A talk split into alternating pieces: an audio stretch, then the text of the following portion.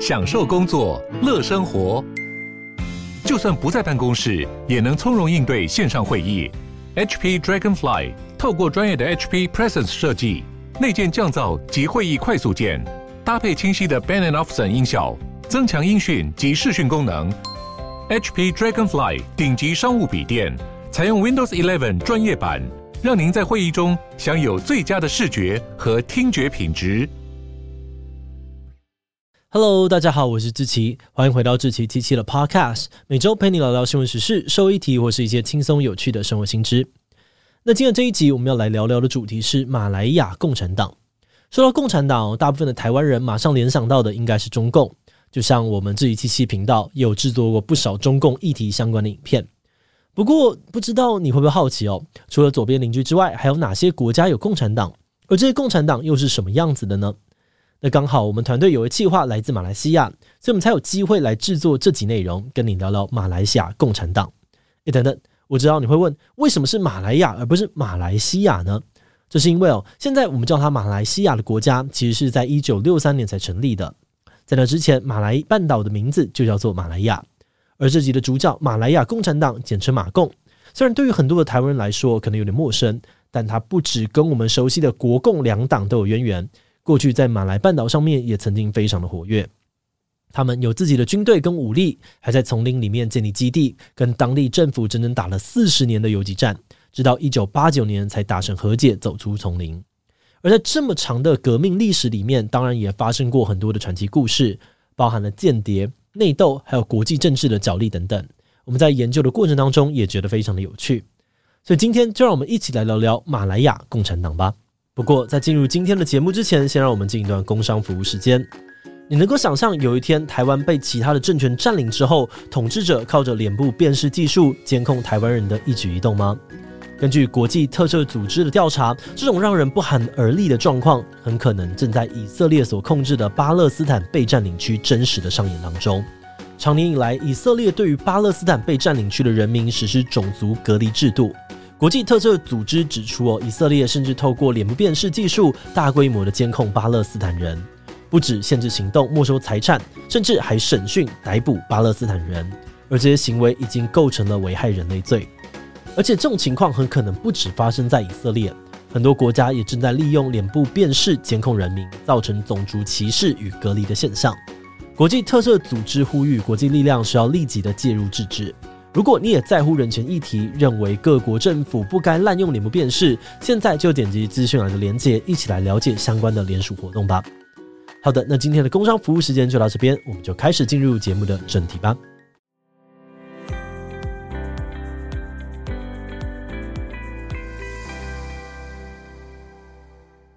说到马来半岛这个地方，有很长一段时间都是英国人的殖民地。从十九世纪开始，英国人为了发展当地的经济，开放大量的中国劳工进入马来亚，以致中国人变成当地的第二大族群，人口跟经济实力也越来越强大。所以，在中国战争频繁的时期，这些马来亚华侨就成为了国民党跟共产党都想要积极拉拢的对象。在一九一二年的时候，国民党就在马来亚成立了中国国民党南洋总支部。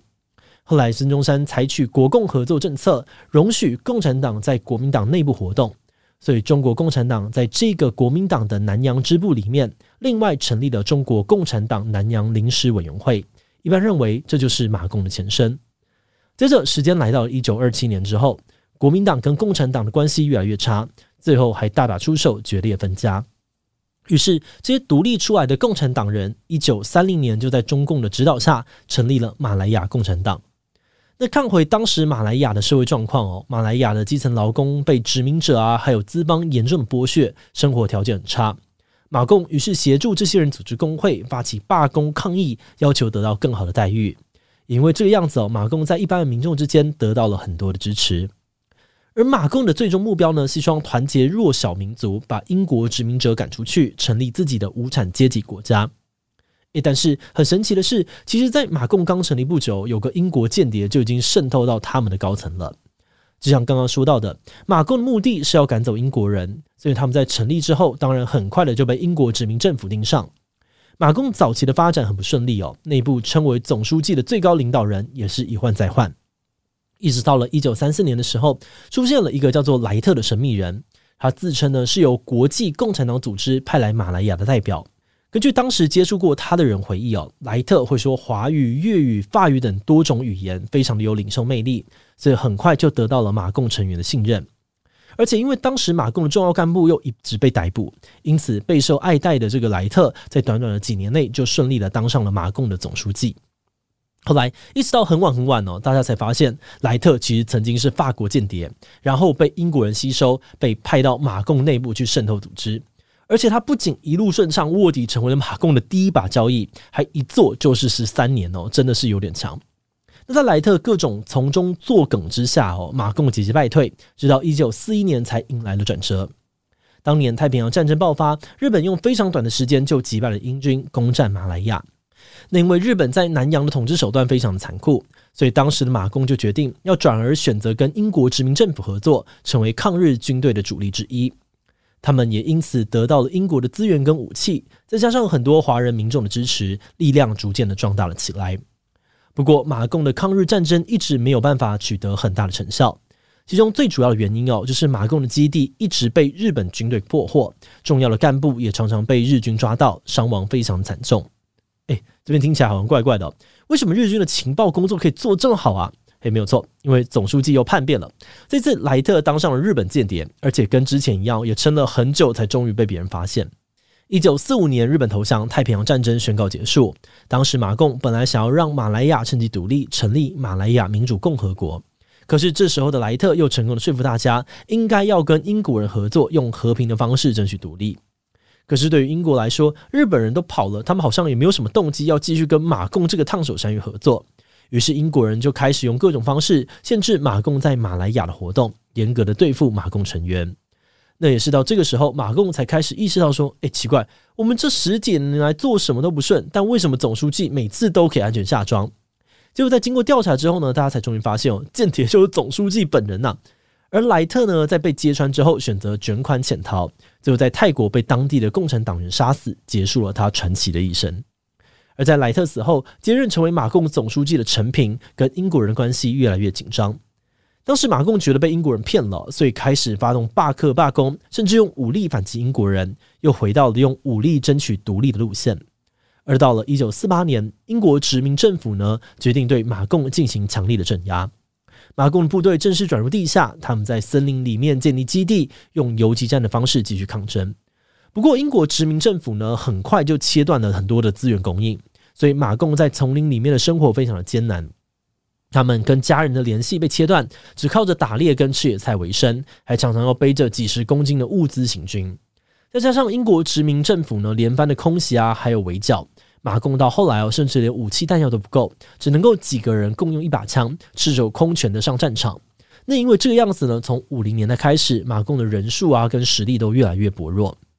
后来到了一九五七年，马来亚的自治政府成功从英国人手上争取到了马来亚独立，这等于是用另外一种形式达成了马共独立建国的目标。那虽然马共们不肯承认这个新国家哦，但他们的主张却越来越难得到民众支持。就这样子，马共成员持续生活在丛林里面，直到一九八九年才走出丛林，跟马来西亚政府和解。等等，但既然马共在五零年代就已经失势哦，他们为何还要死撑活撑在丛林里面待个三十几年，直到最后才愿意和解呢？这个答案其实是跟中共有关。在一九五零年代末期呢，马共部队就已经从马来亚撤退到了泰国边境，一度想要放弃武装革命。但反观当时中国共产党的毛泽东势力却如日中天，毛泽东认为马来亚政权一定会垮台，所以要求马共继续进行武装革命。而且，从六零年代开始，中共还推出了输出革命的政策，提供东南亚国家的共产党各种资源，大力支持他们的无产阶级革命。当时包含了马共总书记陈平在内，很多马共的高层呢，也陆续被转移到中国去接受保护。中共还在湖南帮马共建立了一个广播基地，让他们能够持续的对马来亚进行宣传战。不过，即便得到中国的大力支持哦，马共的革命也没有得到太多成果。有些分析认为，关键的问题之一是因为马共成员绝大部分都是华人，很难在多元民族的马来西亚得到其他民众的支持。再加上内部的斗争频繁，导致马共部队死伤惨重，越来越难发挥实际的影响力。而接着到了一九八零年代，中共的邓小平主张改革开放，决定停止输出革命的政策，失去靠山的马共就更加没有办法继续革命下去。所以在一九八九年，马共决定跟马来西亚政府签署和爱和平协定，达成和解，结束这场延续四十几年的战争。而在签署和解协议之后呢，多年来生活在丛林里面的马共成员也终于能够回家。但同时，也有一些马共成员因为没有办法适应丛林外的世界，所以选择留在泰国边境一个叫做和平村的地方，跟原来熟悉的同志一起生活。后来，他们也会透过举办导览啊、出版回忆录、参与纪录片等等的方式，希望能够让马共历史被更多人认识。好的，那虽然理论上面啊，现在马来西亚政府呢已经跟马共达成和解了，但实际上面，他们对于前马共成员的这些活动还是非常的忌讳。